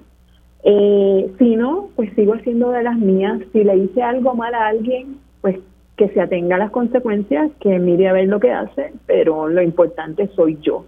Estamos viviendo en una ciudad, en una eh, comunidad, en una sociedad individualista, falta de, con falta de valores, y eso produce situaciones como las que hemos visto que nos sorprende, que nos que nos causa mucha a, a nuestras generaciones nos causa mucha mucha consternación, pero las vemos cada vez más seguido. Las vemos cada vez más seguido y eso tiene que llamarnos a la como ciudadanos, como comunidad, nos tiene que llamar a ver qué, en dónde estamos fallando cómo nosotros podemos hacer que estas nuevas generaciones que suben recobran ese respeto al otro, esa, ese, ese sentir por los demás, porque lo que refleja es, lo que, lo, lo que vimos esta semana, lo que refleja es que ese joven no tenía ningún temor, ningún remordimiento para con, para con lo que hizo, para con las personas que eran sus vecinos, que no eran ni siquiera desconocidos, era gente que conocía, eh, para con sus vecinos y después de todo para con las consecuencias de lo que hizo. O sea, ese, ese muchacho tiene que tener el alma vacía totalmente y eso tiene que consternarnos a todos. Robin. Definitivo, eh, yo creo que este caso del joven Jeniel Alexander eh, nada, es un retrato también de, de, muchos jóvenes que, que, andan en esos mismos pasos, que si, si te fijas en, en ese video de, esa llegada de, muchacho, él, estaba en cierto modo hasta, era como que le gustaba el hecho de tener la atención de los medios como lo tenía allí eh, y tenía cero empatía con, con la situación. Yo creo, o sea, es como que le preguntaban, ¿tú no te sientes mal por lo que vives, por lo que por lo que hiciste? Y él como que de, qué viejos habla. Eh, pero sin embargo, cuando le hablaban de la familia, le, ah, pues, eh, dile a mi mamá que la amo. O sea, son cosas como bien contradictorias, como que me enfoco en lo, en lo que es mío y lo demás que y lo demás que se chaven. Eh, y yo creo que esa actitud es la que tenemos que buscar, cómo, cómo nosotros como sociedad tenemos que ir cambiando. Nosotros yo creo que nos, hemos encerrado por mucho, por mucho tiempo en, en, el, en, la, en lo que es el bienestar de uno y en el bienestar tal vez de los nuestros y, como que la empatía por los demás se ha perdido, sobre todo en, en, en, algunas en algunas partes de, de la sociedad. Acuérdense que nosotros vivimos dos sociedades. Tenemos la sociedad, la, la, sociedad que nosotros vemos, que es la, la, que nuestro entorno, que es la que tenemos en el hasta en las redes sociales, en nuestro Facebook, etcétera, y tenemos el, y el otro que es el bajo mundo, que es completamente distinto, que es la, la, la forma en que muchos jóvenes pues, van entrando en ese en ese proceso, ya sea a través de, del asunto de que de que él había salido de la escuela, de que tal vez en el momento en que se necesitaba darle atención, pues no se le dio. Y pues tenemos un gobierno que en cierto modo, como es reaccionario, no es, no, no es, no es preventivo, pues entonces tenemos este tipo de casos que tenemos situaciones que tal vez bien, va viendo el, el, el, trasunto por donde va, pero pues, no se hace nada al respecto hasta que ocurren tragedias como la que ocurrieron allá en Nahuatl. Yo creo que que nos debe poner a pensar, debe poner a pensar a la agencia, en este caso, pues, eh, tanto al Departamento de la Familia, Departamento de Educación, todos los que han tenido que ver con, con, con, la trayectoria de este muchacho hasta donde llegó, para, para buscar formas de cómo evitar que sigan, que ocurran estas cosas, también entre los vecinos, también entre los mismos familiares de, de estos muchachos, eh, de estos jóvenes que, que, pues que a veces pierden el rumbo, o sea, por X o Y situación en las casas, pierden el rumbo, y, llega un punto en que, en que vemos una situación tan cruel como la que vimos la semana pasada y que, y que vamos a ver entonces en el juicio cómo se va a desarrollar todo esto y cómo y cómo este muchacho va a terminar pagando tal vez el resto de su vida en, en, la cárcel y, y, una otra vida perdida además de las dos víctimas de este lamentable suceso. Yo entiendo que, tenemos que darle una mirada a lo que está pasando al país. Sí, nosotros los padres tenemos una responsabilidad en la crianza, pero también eh, tenemos que ofrecerle opciones a estos jóvenes para que no miren para otro lado y querer, ¿verdad? E, e, ese lado del crimen que, que, es atractivo porque es el dinero fácil. Mi hija me, mi hija me preguntaba precisamente, mamá, ¿y ese nene por qué? Yo traté de explicarle literalmente, ella tiene seis años, pero hace veces unas preguntas que yo digo, Dios mío, ¿cómo le contesto esto?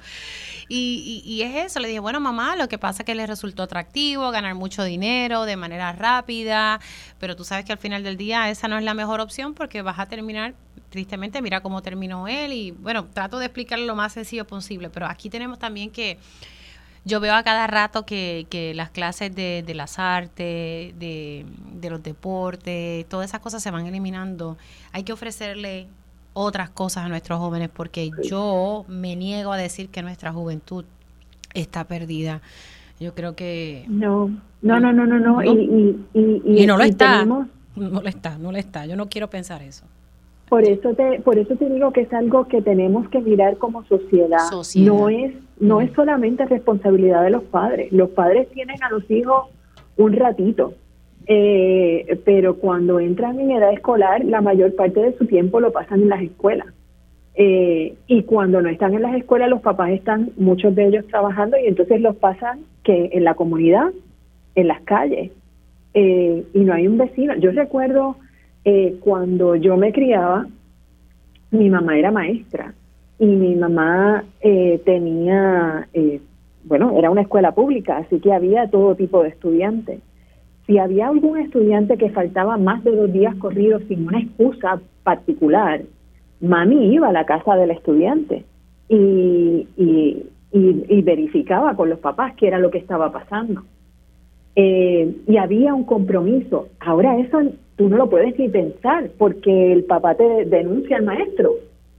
Entonces, eh, tenemos una sociedad que ha sido reestructuralizada eh, de una manera en el que inclusive aquellos que quieren intervenir, inclusive aquellos que quieren ayudar a construir una mejor sociedad, entonces se les penaliza por ello. Y, yo creo que, tenemos que comenzar a pensar de otra manera, eh, porque de lo contrario eh, vamos a crear una, una sociedad de personas totalmente desvinculadas unas de otras, sin compromiso social, sin compromiso comunitario.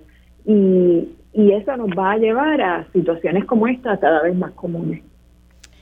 Son las, ya, ya mito voy a la pausa, pero le voy a, poner este sonido eh, sobre, ahorita estuve hablando con la presidenta de la Comisión Estatal, eh, la presidenta alterna de la Comisión Estatal de Elecciones, eh, estuvimos hablando, ¿verdad? Pues ya comenzó este proceso de erradicación de candidaturas, pero me dio con preguntarle sobre cuáles son los requisitos para que se pueda validar una aspiración a la comisaría residente. Ella me hizo una explicación bastante extensa eh, que después la voy a escuchar con más calma, pero pues ella me, me dijo pues nada, ser elector hábil, elector activo, o sea que tiene que estar eh, en el registro electoral domiciliado eh, y que tiene que haber estado de, domiciliado aquí un año. Y recuerden, ¿verdad?, que domicilio no es lo mismo que la residencia. Eh, así que me dio varios ejemplos que ya todos conocemos, como el estudiante que tal vez está en Madrid eh, estudiando, ¿verdad? Está allá estudiando, pero su domicilio es aquí, Puerto Rico, igual con, con, los militares, que su domicilio es en Puerto Rico, pero están en distintas áreas, en distintos países sirviendo. ¿verdad? Ella me deja claro que, que, no se puede, por ejemplo, si, si tú votas aquí y tu domicilio es aquí, pues tú votas aquí, no puedes estar votando en otro sitio, pues eso es doble jurisdicción. Voy a ponerle un poquito, un extracto de ese, ese sonido. Y aquí lo tienes ahí, ¿verdad, Pa? Eh, vamos a escucharlo. Eh, dependiendo de los términos, hay términos que se requieren que sea con anterioridad a un año al proceso de la candidatura y obviamente, ¿verdad? Un elector activo es aquel que se reactivó en su registro electoral es importante, ¿verdad?, que haga sus transacciones antes de presentar la candidatura, así que ya para este momento debe ser certificado como un elector hábil y domiciliado eh, en la región que, requiera estar domiciliado. Pero para esa, eh, eh, porque y le pregunto esto porque hay dudas y, quiero verla que, que la, gente se pueda entender. Hay dudas, por ejemplo, en la candidatura a la comisaría residente, si, si la persona que vaya a aspirar debe estar residiendo aquí un año antes o, o cuál es ese requisito del año eh, ¿verdad? Un año de la, de la candidatura, de la, de la elección. Sí, según la ley establece, el domicilio es, es un año. Así que eh, tiene que haber residido o, o, estar domiciliado en Puerto Rico un año antes de la aspiración del, de la candidatura, dependiendo de la candidatura, obviamente. Dependiendo de la candidatura, yo le, le expliqué específicamente de la comisaría residente. Hacemos una pausa y entonces voy con, con, mi panel de periodistas para que ellos reaccionen a esto. Regresamos en breve. Dígame la verdad, las entrevistas más importantes de la noticia están aquí. Mantente conectado y recuerda sintonizar al mediodía, tiempo igual, en Radio Isla 1320 y Radio Isla.tv. Conéctate a radioisla.tv para ver las reacciones de las entrevistas en vivo. En vivo. Esto es Dígame la verdad con Mili Y ya estamos de regreso aquí en Dígame la verdad por Radio Isla 1320. Sigo con mi panel de periodistas eh, con Yanira Hernández y Roby Cortés. Les dejé el, el sonido de, de la presidenta alterna de la Comisión Estatal de Elecciones. Yo fui bien enfática en, ¿verdad? sobre los requisitos para la candidatura de comisaría residente.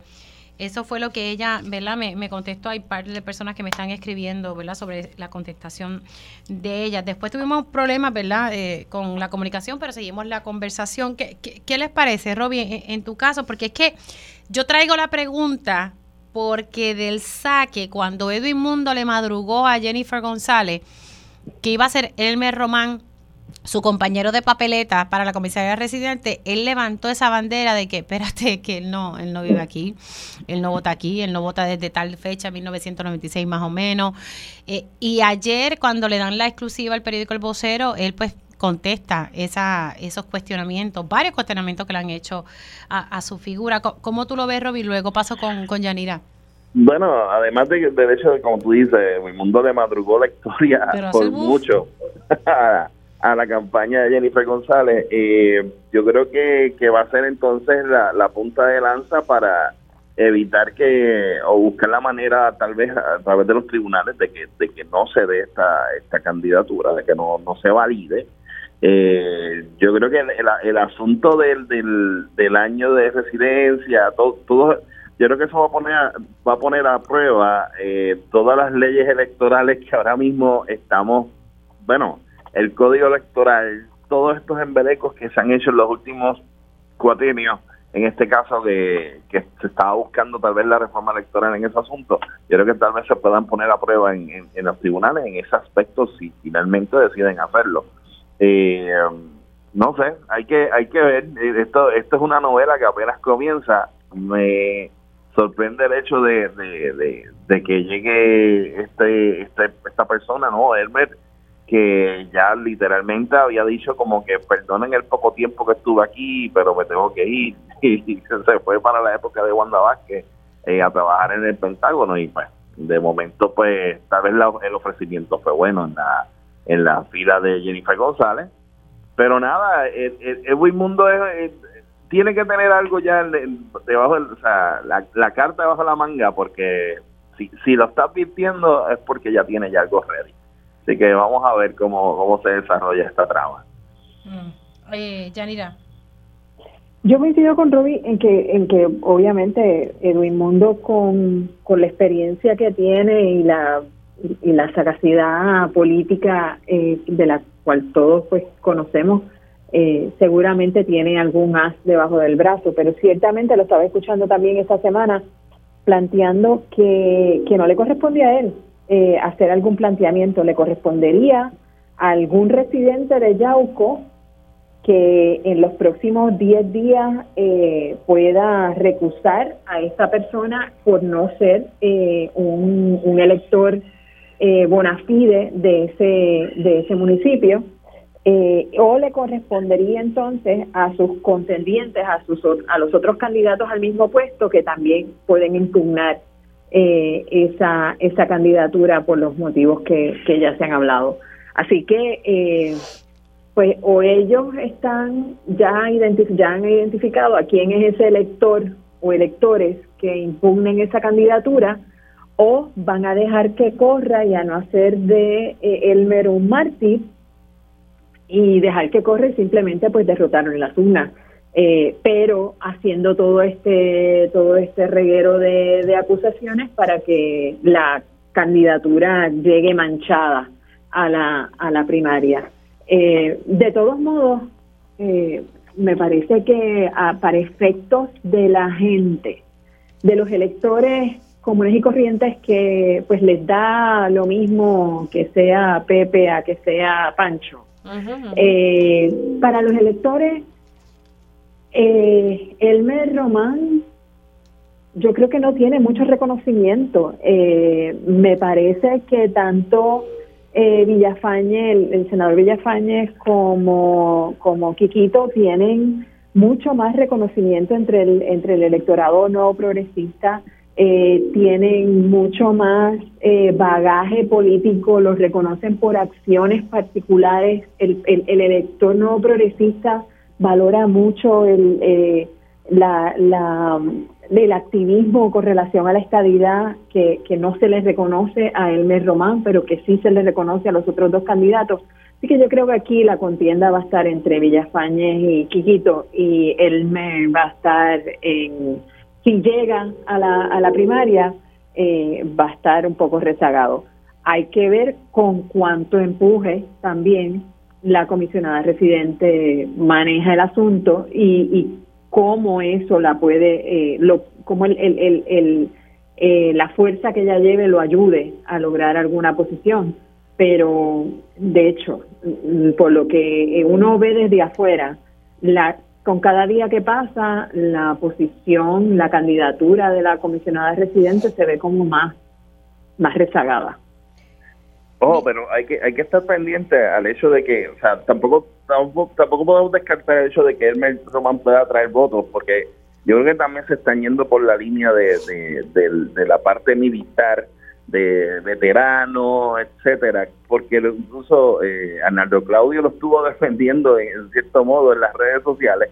Así que yo creo que también eh, por esa línea se podrían ir para tratar de conseguir votos, al menos en términos de la primaria yo no yo no creo que vaya a que, o sea, que, que, no saque votos. Yo creo que sí, tiene alguna gente que lo va a seguir, pero no van a ser tantos como para poderle ah. ganar a los otros dos. Sí, sí, porque la, eh, realidad es que él llega ahora. Vamos. Mm, y me, parece que Elmer es más un candidato que atraería a gente de otros partidos que del mismo Partido Nuevo Progresista, porque al no ser un activista, al mantener una un perfil más profesional en términos eh, eh, militares que otra cosa, pues quizás podría atraer gente de otro partido, pero pero del partido no progresista, de esa gente del centro del rollo que son los que participan en las primarias, no sé cuánta gente pueda pueda votar por él. Y, quiero agregar aquí lo que lo que dijo Vega y con esto me tengo que ir. Eh, al vocero Vega dijo eh, le exhorto al equipo electoral del gobernador a que vayan a los tribunales si están seguros de que Elmer Román no cuenta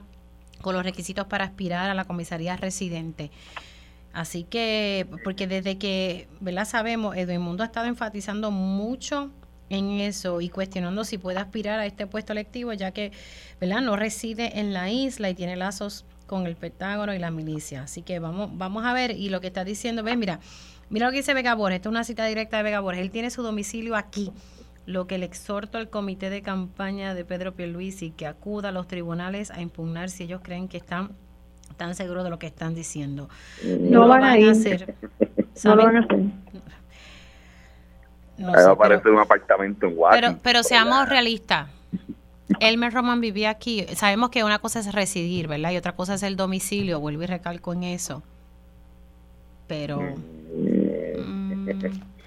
Eh, esa, esa interpretación de en, los tribunales va a ser bien interesante porque podría quedar un precedente en, otros asuntos. Pero ya ustedes saben lo que pasa también con la situación con Ricardo Rosselló y el Revolú. Que, exactamente. así con, eso. bueno, compañeros, gracias. Un abrazo. Se me cuidan mucho. Lindo fin, de, semana. Igualmente para ti. Antes de irnos a la pausa, ¿verdad? Quería expresar eh, mis condolencias a la familia de Luis Antonio Rivera, que todos conocemos como nuestro querido Jojo Boyne. Eh, coincidí muchas, por muchos años en los pasillos del Canal 6. Él estaba en radio y pues yo en, en el área de noticias. Y fíjate, hace como dos semanas atrás, yo tenía una, una llamada perdida de un número que no tenía registrado y cuando llamo de vuelta, me dice, Mili, es Jojo, ¿cómo tú estás? Así que hace dos semanas eh, pude dialogar con él, saludarlo y se escuchaba muy bien. Así que mi abrazo solidario a su familia, a todas las, ¿verdad? sus amistades y, la gente que siempre le, mostró tanto y tanto cariño a nuestro Jojo Boy que falleció ayer a sus 93 años. Que descanse en paz. Hacemos una pausa y regresamos en breve.